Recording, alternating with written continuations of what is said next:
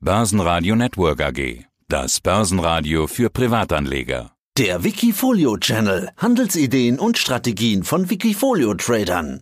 Hier ist Philipp Haas. Ich bin ehemaliger Fondsmanager und aktuell Wikifolio Manager, Privatinvestor und auch Finanz-YouTuber. Und wir sprechen heute über dein zweites Standbein, das Wikifolio Venture Capital Strategies. Das ist seit etwas mehr als zwei Jahren am Start, kommt in der Mitte auf äh, über 30 Prozent Performance. Venture Capital, das klingt nach No Risk, No Fun. Beschreib doch mal kurz deine Strategie.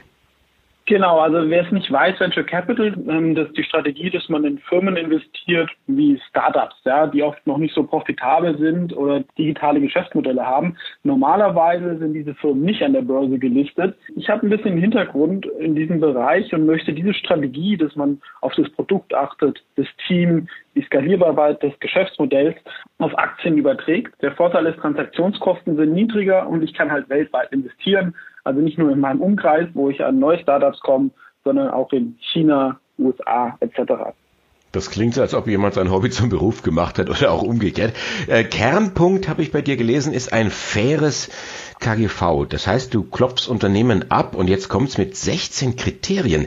Hm, jetzt können wir nicht alle 16 durchgehen. Wir haben ja Weihnachten alle was vor. Aber welche sind denn aus deiner Sicht nach oder deiner Meinung nach die wichtigsten? Also die sind alle gleichgewichtet, aber ich glaube, das Besondere ist vielleicht, dass ich auf qualitative Merkmale viel Wert lege. Ja, also die ganzen Finanzzahlen, die sind natürlich auch wichtig, aber da sind tausende Leute da draußen, die es analysieren. Und ich schaue mir halt auch an, wie ist die Unternehmenskultur, wie ist die Arbeitszufriedenheit, wie ist die langfristige Strategie, solche Sachen. Das gibt auch eine Note und das ist, denke ich, ein bisschen das Innovative. Ähm, neben natürlich schon so klaren Sachen wie Geschäftsmodell, Marke, Unternehmenswachstum, Marktgröße etc. Aber jetzt, wie die Stimmung im Unternehmen ist, wie das Arbeitsklima ist, wie kriegst du das raus? Du kannst ja nicht bei allen äh, dich bewerben und mal Probearbeiten.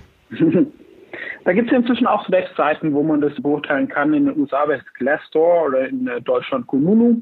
Das ist natürlich nicht perfekt, aber das gibt einem schon einen ganz guten Anhaltspunkt, ja, oder dass man zum Beispiel auch Interviews vom CEO sich mal anschaut, wie der tickt, solche Sachen. Ist nicht perfekt, aber es ist besser, als sich das gar nicht anzuschauen.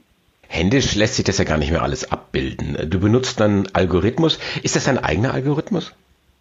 Es ist schon noch relativ viel händisch, aber also diese Sphäre KGV habe ich selber entwickelt. Ich beurteile es natürlich qualitativ. Wenn man jetzt nur zehn Aktien sich anschaut, dann hat es wenig Aussagekraft. Ich habe das wahrscheinlich schon über 1000 gemacht dann hat es schon eine große relative Aussagekraft, weil irgendwann kann man ganz gut beurteilen, die Firma besser oder schlechter oder ist die Marke besser oder schlechter oder die Strategie etc.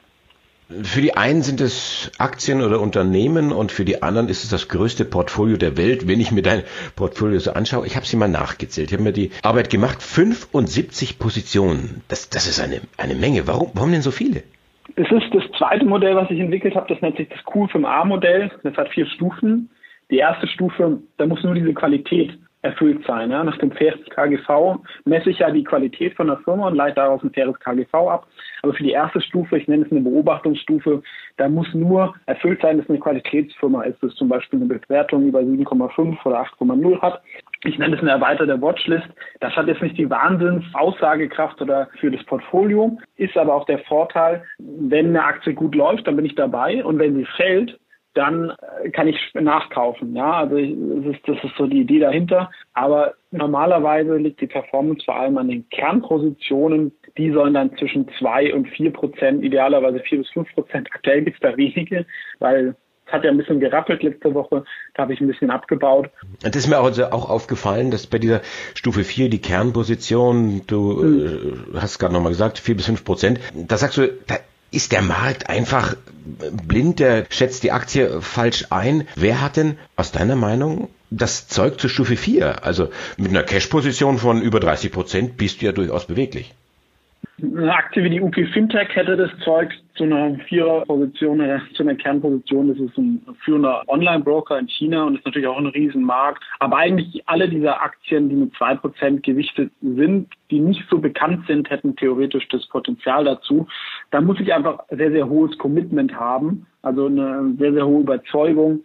Und da der Markt in der letzten Woche ein bisschen ruppiger geworden ist, habe ich da ein bisschen Risiko abgebaut Also um es nochmal zusammenfassen, so eine Kernposition sollte alle vier Dinge dann nach dem QFA-Modell erfüllen. Also sollte eine Qualitätsfirma sein, die fair bewertet ist, wo das Momentum langfristig positiv ist und dass ich irgendwas finde, was ich glaube, der Markt noch unterschätzt. Das kann man natürlich nicht immer so planen. Ja? Also immer super Ideen am Stück hat man nicht immer. Aber idealerweise sind es so ein paar mehr als aktuell. Aber das ist auch, sag ich mal, ein bisschen der Vorsichtigkeit der Positionierung geschuldet. Also dann haben wir dabei eine Twitter, Dropbox, äh, Facebook, Google, also die üblichen mhm. Verdächtigen, die sind an Bord. Die kennt man, aber ich gebe es ganz offen zu, bei SHS Viveon, da musste ich schon nachlesen. Deutsches Softwarehaus aus der Ecke von München, also bei dir ums Eck mehr oder weniger. Was macht SHS so interessant für dich? Es ist ein kleiner Nebenwert, der wie gesagt halt unentdeckt ist ähm, die eigentlich in ganz interessanten Geschäftsmodell tätig sind. Also wenn man in den USA sind ja diese Cloud-Firmen sehr, sehr gut gelaufen mit so einem Abo-Modell und die gehen eigentlich auch in die Richtung und wenn man da einen typischen Umsatz-Multiple anlegen würde, wäre die Aktie relativ günstig. Das ist sowas, was ich ja schon länger verfolge, war doch schon früher drin hatte auch schon mal eine noch positive Meinung als, als heute, aber das ist so die Idee dahinter. Ich denke, Dropbox hat sicherlich das Potenzial für eine 4% Positionierung, weil die Aktie relativ günstig ist und für mich zum Beispiel auch ein mögliches Übernahmeziel ist und trotz allem in einem sehr, sehr attraktiven Markt tätig ist. Slack wurde ja letztlich gekauft, die ja im ähnlichen Geschäftsfeld tätig sind. Das wäre eine Aktie, wo ich drüber nachdenken würde, die zu einer Kernposition zu machen. Also das sind die großen Schiffe sozusagen, die jetzt dann da möglicherweise auch irgendwann mit vier bis fünf Prozent in deinem Portfolio mhm. zu finden sind. Wenn wir jetzt mal die Watchlist irgendwie anschauen, diese Position mit 0,5 Prozent, diese vielen, vielen, welches Unternehmen aus diesem, ich will es mal sagen, Universum hat denn jetzt so aus dem hohlen Bauch heraus das größte Potenzial, die Watchlist eben nach oben zu verlassen? Das hängt immer von der Tagesform ab. Also wenn es das größte Potenzial hätte, dann würde ich schon hoch gewichten. Ja, also wenn eine Aktie wird höher gewichtet, wenn sie günstiger wird, das kann entweder passieren, die Aktie fällt, oder es gibt neue Zahlen, die einfach sehr, sehr gut sind und dann wäre das faire KGV erfüllt oder das Momentum dreht extrem positiv. Deswegen kann ich das jetzt in Zukunft noch nicht sagen. Ich finde alle Aktien zumindest als Unternehmen her per se gut. Deswegen haben alle das Potenzial, da auch ähm, zumindest auf eine 2% Position hochgewichtet zu werden.